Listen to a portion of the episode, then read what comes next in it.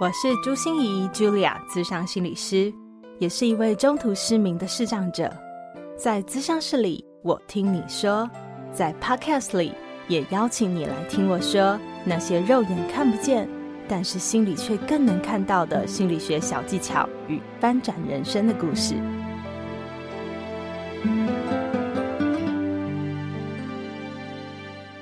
Hello，Hello，亲爱的朋友，你好吗？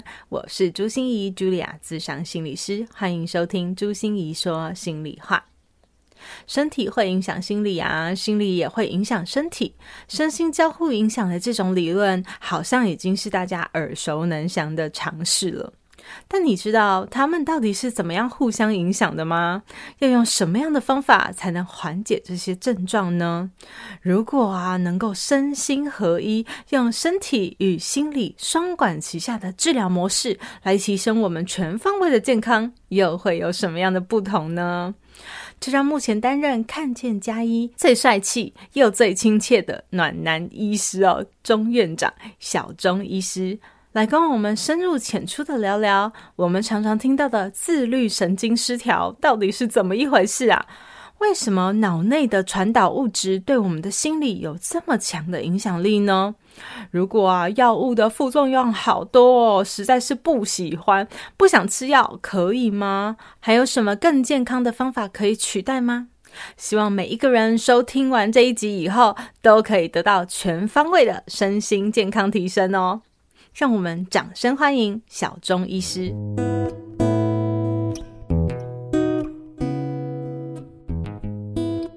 之前有一个大概跟我妈妈差不多的大大姐，然后她那时候来找我的时候，她是跟我说：“哦，她觉得她的下排牙齿会一直咬到上排牙齿，然后会一直咬到肉，然后呢，她的肩膀都非常非常的紧绷，然后她觉得她的眼皮会一直跳。”然后呃，反正症状就是很不典型啦，就你一般去看医生，可能就会觉得好像也没有什么很大会要命的症状，但是的确他非常的困扰，他觉得很不舒服，然后就是全身都很紧绷这样子。那我就跟他说，嗯，那你之前有做过换过牙假牙吗？哦，或有没有一些咬合的问题呀、他说也没有诶、但是好像更年期之后，就这个症状就一直很明显。然后睡也睡不好，然后全身好像这边痛那边痛的。然后我就跟他说，嗯，这个有时候是跟我们大脑的血清素的分泌有关系，那往往可能哦、呃，跟我们一些更年期之后女性荷尔蒙的下降啊的一个适应的一个环节有关系。那不然我们试试看一个血清素的抑制剂好回收抑制剂来试试看，调整一下我们大脑的神经，诶，或许这些症状就会不见了。有时候我们的一些身体的不舒服的症状，其实跟我们大脑的血清素的浓度会有关系。好，那我们把大脑再做活化起来，有点像是帮我们大脑哦加入一些的养分，哦让它传导的比较舒服，就不会以疼痛来表现，或是以这种奇怪的症状来表现了。诶，那他说，诶，好啊，但会不会成瘾？哦，这是很多人问的问题。吃药会不会成瘾？我就说，诶，其实基本上我们这样的一个治疗，大概三到六个月的时间，而且如果说有改善的话，我们可以慢慢做减药，它不会让你一辈子都吃。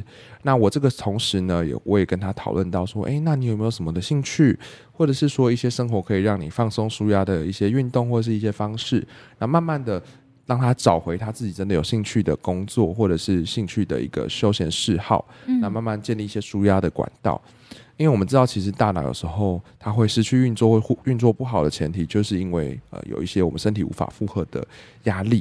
往往是我们心里想要干嘛，但是我们身体跟不上，嗯嗯，嗯，所以就会变成这样身心失调的状况，那就会有以各种身体的不舒服来表现，困扰着我们。那的确，那个呃大姐她在吃了血清素抑制剂，然后跟我谈了这些方法之后，回去有落实之后，呃，大概因为我们都是开慢性处方签嘛，哈，所以三个月之后回来看我。他说：“诶、这些症状不见了，而且他整个人好像活起来一样，就变得非常有精神，然后气色非常好。我就说：诶、那你也去染头发了？你上次来白头发好多，而且头发比较乱，这次都有整理耶。然后而且看起来容光焕发。你是不是去去做了整那个微整还是什么？有没有什么一些一些一些那个青春的回春的一个方式？然后说也没有，我就吃你的药，然后照一些呃生活形态，照你讲的，我们去做一些运动啊，跟朋友出去啊，好，然后。”对很多事情不要看得那么重啊！诶，其实，在吃药大概第第两个第二个礼拜的时候，他就觉得这些症状都慢慢不见了。嗯，然后他就觉得很感谢我，然后我就说，哎、欸，其实也是因为你愿意配合我的药去吃，然后慢慢的才会好起来，所以其实你也是占了很重要的工程。嗯，对，所以这是其中的一个案例。那还有另外一个案例，我觉得也是蛮特别的，是一个大哥，那他很喜欢钓鱼，原本是他的兴趣就是去钓鱼，然后他突然呢就被诊断出一个眼睛的疾病，嗯，他就突突然就是说他去看眼科，然后眼科医生说，哇，你这个台湾可能只有三个病例耶，那你是其中一个，那可能真的也没办法治疗，视力会一直退化，然后他就很，因为也才大概五六十岁的大哥。所以他他的人生其实也才在算是在壮年呃，有点巅峰的状况，然后他就变得非常的忧郁，然后整一定的、哦、整天就是他的原本的兴趣他都不愿意做，嗯、然后整天魂不守舍，睡也睡不好，然后每天都很难过。然后我就说，那你给我一个机会啊，我们试试看这个血清素回收抑制剂啊，我们去去做调理。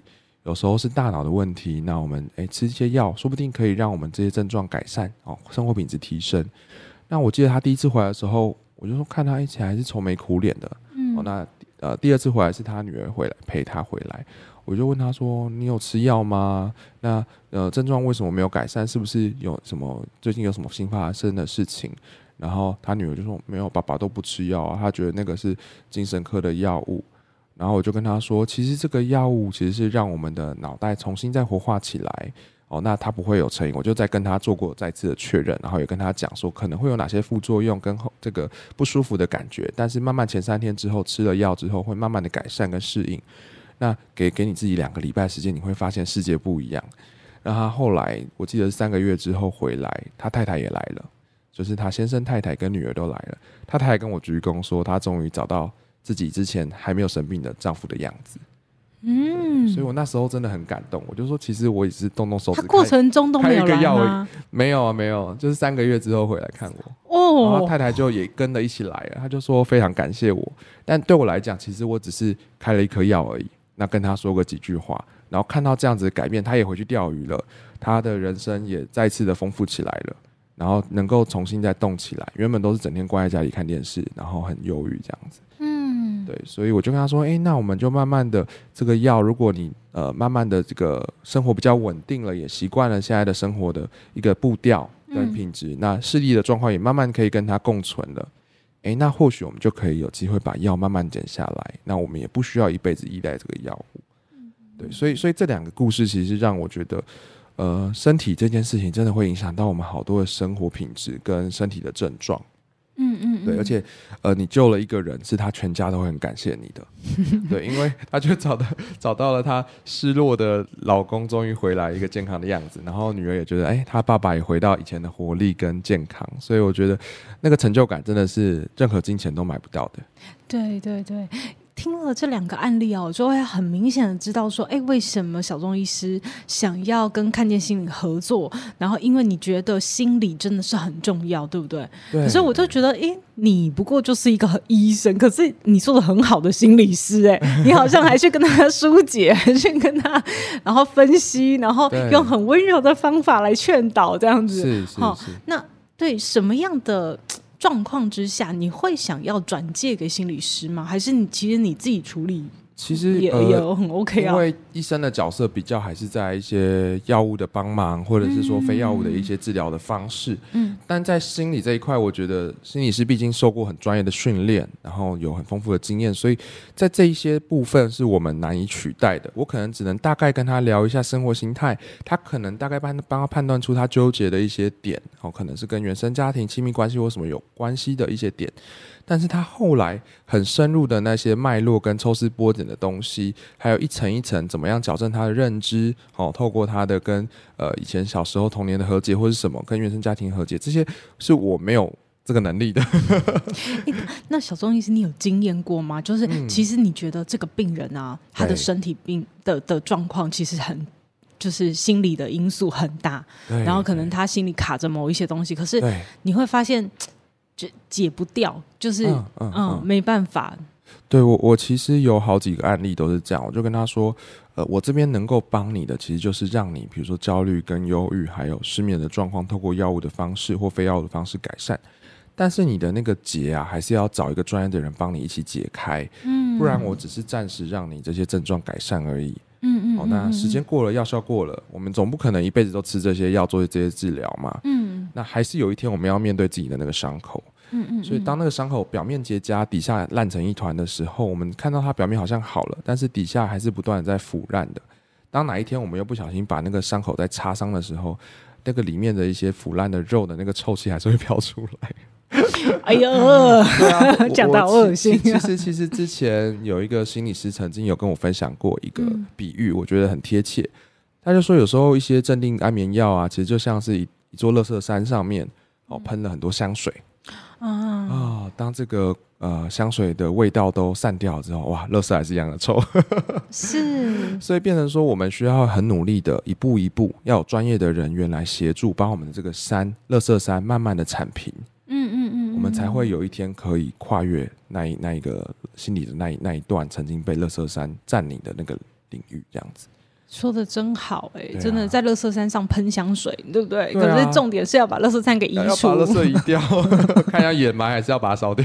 是是是，所以心理师就专门做这种事哈，帮你心里的乐色处理一下，啊、可以回收的就回收，然后、啊、要处理的移除的哈，烧掉的。对对对对对，所以我觉得在我们有限的看诊时间里面，真的很难做到这件事情。我常跟我的个案说，我我可以开药给你，因为对我来讲，那就是动动键盘的事情而已。但是其实。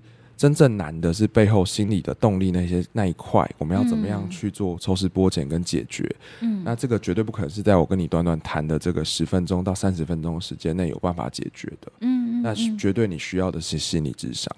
对，所以我很常转接我的个案去心理智商，真的、哦对。对，然后其实我也会跟他说，其实你会看起来好像心理智商的费用很高，但是我们其实可以衡量自己的预算。我们因为有时候是一个礼拜做一次，就看起来诶费用会比较吓人。但是如果假设如果真的有预算的考量，我们也可以改成呃一个月两次啊，或者一个月一次。虽然效果会比较慢啊，或者是没有办法像密集的这么有效，但至少我们开始了。那当未来我们的呃这个生活品质改善，或许我们工作能力更好的时候，就会有更多的收入可以呃把更多的资源投入在心理智商这一块。对，所以我觉得它是一个渐进式的过程。那当然，如果说你觉得诶，我现在这一件事情是卡住，我根本没有办法执行下去。那或许我们先把比较多的资源投入在心理智商，让我们比较密集的做心理智商。哎，真的好了之后，反而我们的这个收入又会更稳定，然后生活品质更提升，才能够赚更多的钱来养我们自己嘛。把身心养好，对对对，才能够真的把身心养好。嗯、所以我觉得那个有时候是一个呃资源分配的问题。我们把什么东西的 priority 摆在前面，嗯嗯嗯，优先顺序摆在前面，那什么摆在后面？很多人觉得，哎，我不愿意花这个钱去看心理智商，但是我愿意花钱去买这个 iPhone。十四 Pro Max 这样 去排队啊，去排队，对对对，去预购，哇，那就三三四万块了。嗯、那那三四万块可以做几次心理智商？对啊，早就已经心病都好了，对。嗯、所以我觉得其实那个有时候是资源分配的问题。对。所以我觉得这样听起来，小钟医师真的是点佛心来着耶。就是呃，当然创业我们要赚钱，对，可是。感觉上你好像不是那么的以赚钱为主，而是说，就算你呃有有某些状况，我还是以你全人的考量为主。你的 priority 是什么？你把我先舍弃，我也 OK。可是你就是解决你最急迫的事情。对，因为我会觉得说，我今天赚你这一次钱好了。那你下并没有好，下次回来怪我，那我会觉得我良心不安，我要下地狱去了。我晚上可能睡都睡不好。是，是，对，因为我觉得你来看我是对我信任，然后我对你会有责任。嗯，所以呃，当你把你的生命、把你的健康交给我的时候，我就会很拼命的帮你想有什么方式是可以解决你的困扰的。嗯，嗯嗯。对，那如果说在心理这一块，心理智商是可以做的比我好，那我一定会先把它转接到心理智商。哎，所以我们来聊一下哦，因为在心理智商，我的确看到非常非常多的个案。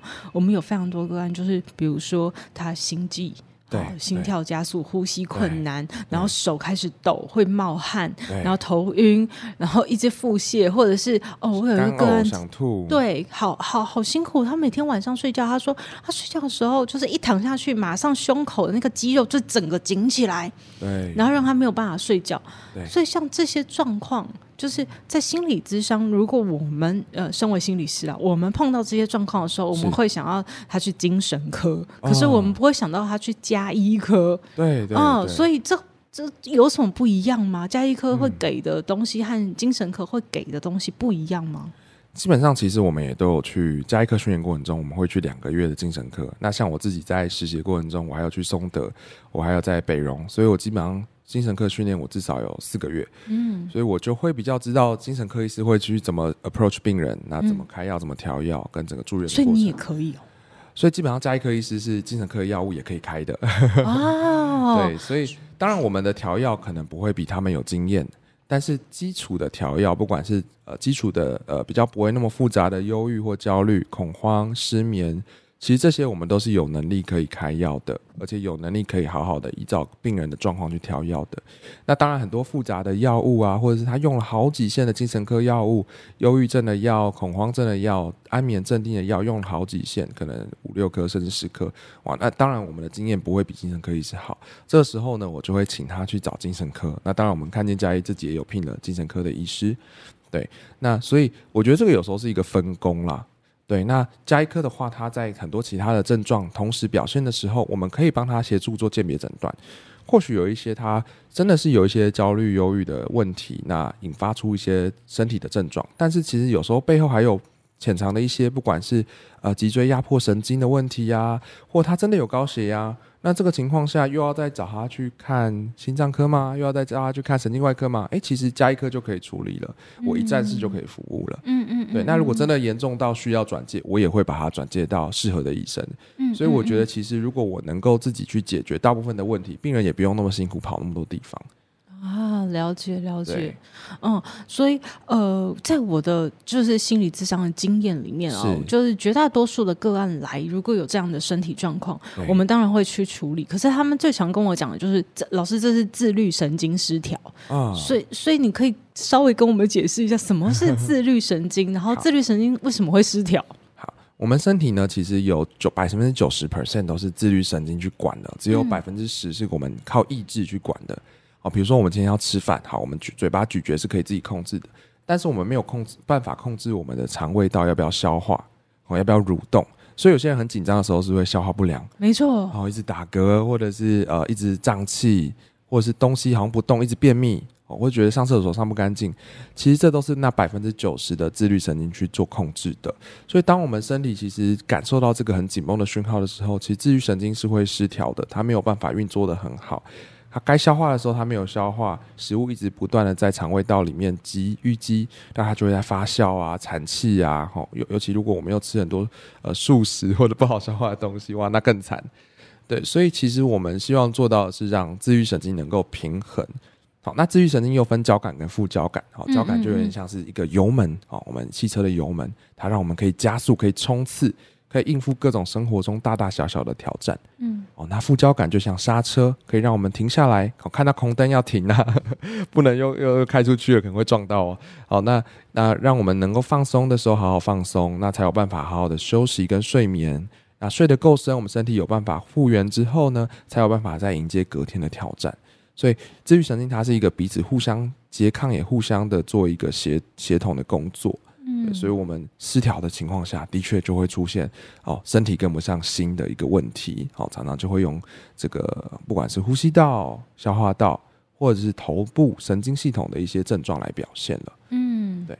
那像肌肉僵硬也算自律神经失调吗？也是啊，你看我们以前啊，我我我打一个比方，大家有没有看过那个古希腊时代的那个斯巴达电影？哦，他们要上战场的时候，是不是都啊肌肉要很紧绷，要准备打仗了？对呀。对，所以他每一个那个战士都很练得很壮那样子，嗯嗯嗯，然后他们肌肉也很紧绷啊，因为他们要作战，他要很紧绷的情况下，如果敌人真的打过来的时候，才不会受伤。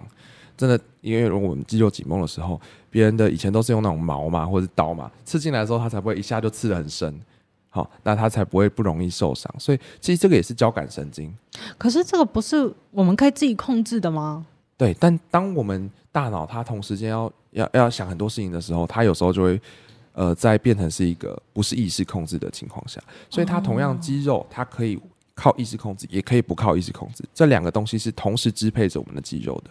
哦，哦，所以我们很多时候肌肉紧绷，不是因为自己紧绷了，而是因为他无意识就紧绷了，对不对？对对对对 对。当然有时候是跟我们的姿势不良，或是我们习惯性耸肩有关系啦。嗯，对。但是常常往往有很更多的是我们的自律神经，它让我们肌肉紧绷，因为它觉得好像我们一直面对到威胁，嗯，跟哦敌人不知道什么时候要从左边捅我一刀，我要赶快肌肌肉很紧绷才不会杀进来这样子。哎，所以医生会不会现在感觉上我们自律神经失调，其实都是交感太太旺盛，然后副交感不会是这样子吗？对对对对对，往往我们其实在，在呃诊所啊，我们会用一个自律神经检测，嗯、就是心率变异器这个 HRV 去做检测，看看我们的交感跟副交感，它大概是用怎么比例来做一个呈现。那往往我们都会发现，现代人真的很辛苦，他都是交感太强，副交感太弱，整天都很紧绷，没有办法放松。那说。反映出来的症状就会有一些肠胃道的症状，消化不良、肠胃不动。因为我们知道肠胃道是迷走神经，就是副交感去支配的。嗯，那嗯呃就会心悸、胸闷，因为这个心跳是交感神经做支配的，让它心跳变快。嗯嗯，就有心悸的状况。哦，所以往往都是这样子的一个呃治愈神经的一个失调造成的症状。对，所以我觉得现代人真的算是文明病吧，大家工作压力都好大哦。嗯嗯嗯，所以自律神经它是神经系统。对，对不对？系统。那刚才一开始的时候，医生有提到那个血清素，那个又是个什么样子的状况？血清素呢，是我们大脑的神经核它分泌的，在神经突触分泌的一个物质啊，它可以让我们觉得很快乐、很满足。对，所以有时候当我们压力来的时候啊，我们的血清素分泌就不会这么的呃多。所以让我们常常会觉得很忧郁，尤其如果说，呃，我们很紧张、跟焦焦虑、跟压力来的时候，我们在现实上又没有办法满足或没办法达到目标的时候，那个挫败感啊，可能又会袭来。所以那个挫败感之后又来了之后，反而会让我们分泌血清素的那个神经核哦，又分泌的更少，或是更失调了。所以它是一个恶性循环。那所以这些素，这个应该叫做神经传导物质，对不对？你看我人体生理学，我大学有念过，没有问题，念得很好。神经传导物质，然后感觉它它跟自律神经有关系吗？就是如果这些东西分泌不足，你就会更紧张，是不是？对，就会变成说我们的呃，比如说血清素、多巴胺啊、肾上腺素，它的分泌失调的时候，我们自律神经的它的一个调控就会比较差。哦，所以就变成说，哎、欸，原本他可以自己取得一个平衡，该刹车就刹车，该加油就加油，但是有可能，哎、欸，发现油门松了，或刹车失灵了，就是机油不够，机油不够，对对对，我们血清素的那个量不够，呃，那我们往往就会有这些的表现。OK，哎、欸，所以我我现在比较懂了，因为我们其实一直都有知道有舒压三三个荷尔蒙，对，很重要，一个就是血清素，对。对，那血清素我们好像自己要产出是。要靠食物，对不对？对，靠食物。我们有血清素的前驱物就是色氨酸，嗯、哦，那色氨酸就是在很多蛋白质的物质里面就有了。蛋白质的食物，嗯、就像肉啊、鱼啊、豆腐、鸡蛋呐、啊，好、哦，牛奶、豆浆这些都有。嗯，所以其实现代人其实真的也是蛋白质吃的蛮缺乏的哦。哦，对，我们往往比如说像我们有时候一忙就去买了一个三明治来吃，那可能里面就只有一小片蛋，只有七克蛋白质。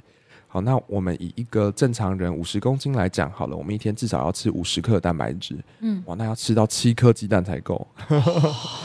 对，所以往往我们蛋白质都摄取不够。那外食的情况下，其实大部分都以淀粉为主。可是我们不太可能吃七颗啊。对，所以变成说，我们就要比如说豆腐类的食物啊、肉类啊、鱼啊，就要真的要补充的够。嗯，假设真的太忙了，真的外食也很难达到，那我们可以靠比如说豆浆。希腊优格、牛奶，或者是说，肾上现在这个很多健身的人都爱喝的乳清蛋白，嗯，也都可以去做一些补充，嗯，对，所以，我们其实食物最重要就是蛋白质要吃够哦，对，因为它是色氨酸的原料，哦，对，所以色氨酸会分泌呃，你血清素，对不对？对，它会慢慢的变成血清素。嗯，我们的血清素好像叫幸福荷尔蒙，然后另外有一种叫做快感荷尔蒙，就是我们的多巴胺。对，所以多巴胺也是会。自己分泌的吗？也是会大脑会分泌的，嗯嗯嗯，所以它跟我们的大脑里面的血清素、肾上腺素，它会有一个互相的一个彼此之间的一个拮抗，跟彼此之间的一个呃互互相消长的一个情况。那我觉得在这个部分呢、啊，在人体的大脑还是有非常多的未知的领域，有赖科学家继续努力。要怎么判断？有时候，哎，血清素多的时候，说明多巴胺会变少；哦，血清素多的时候，肾上腺素会变多。这有时候互相的调控，还有赖于科学家去解开大脑的这个学问啊。所以还有很多未知领域哦，非常多。对，嗯、可是，嗯，我这样听起来就觉得说怎么办？那我们要从身体上面，如果想要去改善这些，不管是自律神经啊，或者是我们让这些化学传导物质分泌的多一点，对，哦，那那那那是除了吃。我们要注意自己的吃，对不对？对，要蛋白质要够。还有什么可以注意的吗？基本上像现在很多人吃鱼油，那我们知道鱼油其实里面有 Omega 三。嗯，那外食其实大部分的油都是用什么沙拉油啊、葵花油，这些都是 Omega 六。Omega 六其实这种油脂的话，是在我们身体里面是以发炎物质，嗯，就会让我们身体一直的发炎。那大脑也会发炎，嗯、大脑也会呃让我们的血清素、多巴胺、肾上腺素的分泌变少。所以，往往我们其实要透过 Omega 三的摄取来维持我们呃 Omega 三跟六的平衡，才不会让身体一直处于一个发炎的反应。好，也就是说，假设我们每一个礼拜可以吃到两次的深海鱼，好，那当然这个鱼油的量就会够，就不用额外摄取。但是现代人其实真的很难，往往都是很喜欢吃炸的啊，哦，那炸的这个又很油，那 Omega 六又更多，那反而就是要补充更多的深海鱼跟鱼油的部分。嗯嗯嗯嗯嗯，所以我想看见佳医应该是不会给我们那种菜单，叫我们去就是怎么吃怎么吃。对，我会打讲个大方向，嗯，会讲个大方向。对，但是一般人其实，在日常生活中真的很难做到那个 那个大方向。我如果要给菜单，大家可能第一个就是找不到菜单，对，会昏倒，会昏倒。哦，我一天要做这么多，我光这个吃饭时间都没有，还要叫我去准备东准备西，哇，那真的有点困难。嗯，可是像医生刚才说的鱼油，像这种营养食品。佳医科会提供吗？会开这种？基本上，我们看见加医的一个特色就是说，我们会量身打造他需要的保健品，而且量要足够。很多时候，我们量不够的前提下，我们没有办法哦发挥好好的功能哦。那有些人就说啊，我我想到在吃哦，那往往可能剂量会不够，或者是吃的不够频繁哦。那正他就觉得这个东西没效。那往往有时候是量不够，或者是没有固定吃，或是吃错东西。对，有些大家都收到广告啊，说哎，今天有演什么广告，那我就要去买那个来吃。对呀、啊，对呀、啊，我都一直被洗脑。对，那洗一洗之后，就是哎，今天哎，今天吃 A，明天吃 B，对对对对，然后都没感觉，都没感觉，然后也不知道到底是哪一个的问题。对，对，所以看见佳医这边就是帮大家做搭配啦，就有一个专业的人员帮你做营养素的搭配。嗯嗯，所以意思就是说，佳医不一定是开药。对，我们其实很重视非药物的治疗哦。嗯，对，因为其实呃，药物我们知道很多人很排斥。嗯，当然有一些很严重的状况，我们必须要用药物先来做，呃，把它先症状控制下来，生活品质先提升。那再慢慢的透过非药物的方式，好帮他恢复健康。那慢慢的把药物减掉。所以其实我们两个都会做搭配，那也会跟病人讨论说，哪些病人他愿意接受这个非药物的疗法。那但是有一些病人他可能想要先用药物的部分来做控制，我们都会跟他做一对一的讨论，会以病患的需求为主，对，所以我们不会说哦，因为很多很多医生很有权威感，他去医院说啊，你就是给我吃这个药就对了，那你也没有得讨论这样子。对，我也常常看到我很多很多的个案，就是拿了一堆药来，然后跟我讲说，我每一天早上都要吃十颗啊，对，其实很真的很辛苦。那往往其实有时候我们把营养调好，或增加了一些运动跟舒压。或是让我们身体生活的作息重新的做调整的时候，哎，那往往这些药物就可以减量了。嗯，对。那其实现在又有很多的更多的医学的一个进步，不管是最近很夯的经颅微电流刺激，或经颅经颅磁刺激的这些机器，哎，也可以帮忙我们，哎，立刻的有效，它不会有这些药物的副作用，那又可以短时间内的改善我们的症状。所以也是会是蛮多病人他来我们诊所，希望可以使用的一些非药物的方式。改善心理症状吗？对，改善心理症状。嗯，所以像什么样子的状况可以去呃做这些东西？其实像是呃以经颅电刺激的这个部分的话，它可以治疗疼痛，嗯，它可以治疗焦虑，也可以治疗失眠，嗯，它都是在国外有非常多的呃临床的实证研究可以改善的。那它主要的原理是让我们的大脑的神经细胞可以得到 ATP，就是这个细胞的能量。好，那慢慢的分泌所谓的阿法波，就是让我们可以放松的一个波。嗯嗯，那我们身体可以沉淀下来，不会那么焦虑。那有些的失眠是因为焦虑引起的，那相当相关的焦虑源或者焦虑的症状解开之后，失眠的症状也可以获得改善，所以它可以减少失眠的一个症状。嗯嗯嗯，对。哦，所以听起来就是有一些的机器可以，对，有一些机器可以帮我们，然后可以更快的一个时间、嗯、更短的时间就发挥效果。因为我们知道，其实精神科药物要发挥效果要两个礼拜，很多人都等不到那两个礼拜就把这个药物放弃了。哦，对，就会很可惜。OK OK，很棒耶！所以我我这样听起来说，哎，其实我们有一些身心的状况，你可能知道，呃，心药当然需要心药医，所以来心理咨商，我觉得是很重要的。对，可是身体上面的帮忙，现在也有比较快速，因为。我我们常常遇到很多，比如说我们评估起来哦，你真的是有忧郁症。我们第一件事情就是 赶赶快鼓励你去就医，因为身体的状况如果不解决，就算你的心理已经比较好了，你还是会因为你的身体状况在告一直告诉你，就是那个生理回馈嘛，就会一直告诉你说你还是很忧郁，你还是很紧张，你还是很恐慌，然后你就会一直觉得自己没好。所以那个那个心和身本来就是一体的，可是那个身。就跟就跟医生讲的一样，常常好久哦，嗯、然后才会有感觉，才会有反应。对，哦、就我觉得有时候我们可以用一个来比喻，嗯，有点像心理智商啊，它是为我们种下一颗很珍贵的种子。嗯，但是种子也需要有阳光、空气、水，还有好的土壤，才有办法发芽。嗯嗯嗯。所以我觉得在生的这个部分，我们就是把它的环境弄好，嗯嗯，给它足够的水，然后有好的阳光、跟好的土壤、跟定期施肥。嗯嗯嗯。那这个部分呢，才有办法让种子真的发芽、长出茁壮的这个现象。对，所以我觉得生跟新的搭配是必须要一起努力的。嗯嗯，不能偏废。对对，所以在看见家医里面，我们会检测你这个土壤到底现在怎么样了，pH 值好不好？对对对对对对。然后医生会给你一些建议，就是你的营养摄取应该要往哪个方向？是，对，然后帮你全方位的去调整一下你的营养补充品。没错，对不对？然后甚至还有一些仪器可以帮助你的身体比较快有感觉。没错。真好，我好多个案都是他很焦虑，因为他工作很忙，然后脑袋一直转，停不下来。哇，那个电经颅磁刺激，那个电一下，一下去就，他就说哇，我有一种沉淀的感觉，我的这些心思都已经沉淀下来了，而且我可以很沉着去做事情，不是让我变笨哦，是让我就是可以很沉淀的应付生活的挑战。有些人他是太焦虑了，他没有办法发挥他原本的功能。嗯嗯嗯嗯，对，所以我觉得啊，这个仪器的发展，虽然仪器很贵啦，但是仪器的发展真的是救了好多的人，可以让很多人得到生活品质的提升。对，所以我们一方面也要缓解心理的状况，但是一方面也要给我们自己足够的营养，然后足够的养分。那呃，我想请问一下医生，因为我不知道你的身心的合作，你跟心理师有合作的经验对吗？你刚才说你常常转介心理师对的这样的资源，嗯，那你合作以后有发现有什么不一样吗？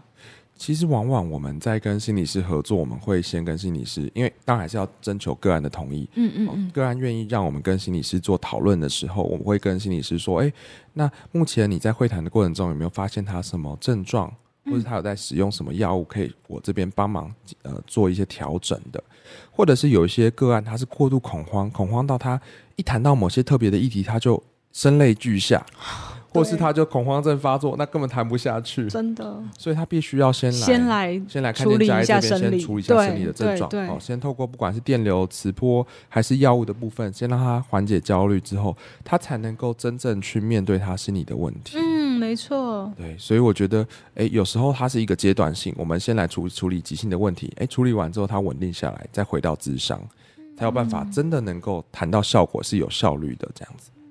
所以，如果身心能合作的话，其实会把大家的每一分钱、每一分资源都用在对的地方上。没错，没错。嗯，那我我我也想请问一下医生哦，嗯、因为。呃，像是我们心理师哈，最难启齿的一件事，就是我们心里也常常生病。对，啊，就是人家就说你是心理师哎，你怎么还可以忧郁啊？你怎么还可以想那么多？你怎么还可以抱怨呢？像我，像我的亲爱的家人，就常常跟我讲说：“哎呀，你是心理师，你对个案都那么有耐心，你听我讲两句话不行吗？”对，我就跟说心理师下班了。对对，我们那个是专业的训练，要有全副武装的那个角色。可是我就说，那医我医生呢？医生也一定常生病，对不对？你也是听到很多负能量啊。也，也是啊，对啊。你其实我们的工作也很高压，大家也知道。就像很多的科技业啊，或什么的，其实。呃，我们的生活也是很紧紧凑的，然后也是很很多的呃担心的一些环节，或是我们也有忧郁的点啦，也有焦虑的点，我们也会担心我们诊所呃会赔钱呐、啊，我会担心我的客户的不满意啊，嗯、哦没有办法治疗好啊，嗯、我们也会有很多的担心，嗯嗯，跟很多的焦虑，嗯嗯，对，那的确我我们像以这个跟心理智商最常合作的精神科医师好了。精神科医师，我们在之前有一个比较有趣的统计是，呃，精神科医师是自杀率最高的一个科别，所以其实我觉得我蛮佩服精神科医师，因为他们要有跟个案之间要有很清楚的界限，嗯，他才不会呃被个案的情绪影响。没错，对，那他要可以呃有很好的自我的压力的调试，嗯，那才有办法面对每天都是有一个好的状态来面对病人，对。对，所以我们医生当然也会生病，我们也是人。对，那医生你，你你你觉得呢？因为像我们心理师的素质，我觉得真的非常重要，就是一个是界限嘛，你刚才说的，然后一个是自我调试的能力、舒压的管道。对，那那医生呢，要怎么样做一个？呃，好医生自己没有生病，因为你生病了，大家都不敢去找你嘛。对，就是所以基本上来讲，当然就是我们也是要有好的舒压，比如说该去按摩的时候还是要按摩。哦，我知道，每个礼拜都安排一次嘛。对对对，因为身体也很紧绷的。嗯、那当然就是，哎，营养一定要吃够，要要求自己吃的比较健康，好，蛋白质要吃够。那生活作息要规律啊，该睡觉就要睡觉。现在已经不是年轻人，嗯、不能去跟人家唱 KTV 熬夜了，这样子。嗯嗯嗯。哦，那比较规律的作息，那当然很重要，就是要运动。嗯。因为运动可以让我们神经传导物质能够大量的分泌，嗯、脑内啡、多巴胺、肾上腺素跟血清素才有办法好好的分泌，好好的工作。那大脑的血流也才会比较的充沛。嗯。充沛的时候分泌才会好。对，所以我觉得这些都是我还蛮重视的。一个生活的一环，嗯嗯嗯，对，所以这样子很重要哦，因为我觉得言教身教这是是是我们自己也要做的，对对对对对，我们通常都人家都说专家嘛，就是很会说的，很会说的人叫专家，对，对，但是我们都常常只说别人，但是最重要就是要把我们自己说出来的话都落实在自己的生活里面，没错没错，嗯，照顾好自己的身心，没错。那最后就想请问小钟医师，我们要到哪里去找看见加一呢？对，大家可以在 Google Google 看见嘉义诊所，那就会有我们的官网。那官网上面就有 Line at 可以做一对一的预约跟咨询，还有讨论。对，那当然，如果大家有对于一些身心相关的一些呃领域啊，或者是不管加医科可以看的一些疾病啊、减重啊、三高的慢性病减药等等的，我们在官网跟我们的 Instagram 还有 Facebook 都会有定期文章的一个更新。对，那大家有什么问题，非常欢迎来找我。呃，一起讨论你身体的问题。嗯，谢谢谢谢我们的小钟医师，也谢谢大家，谢谢大家，好，拜拜哦，拜拜。心念转个弯，生命无限宽。如果你喜欢我的节目，邀请你可以继续追踪，并且给我五星评价和留言互动。如果你也感受到我们团队的用心，可以使用自由赞助的功能，给予我们实质的鼓励哦。咨商需求、合作邀约，或想要了解更多心理学的知识与故事，节目说明栏中都有我更多完整的资讯哦。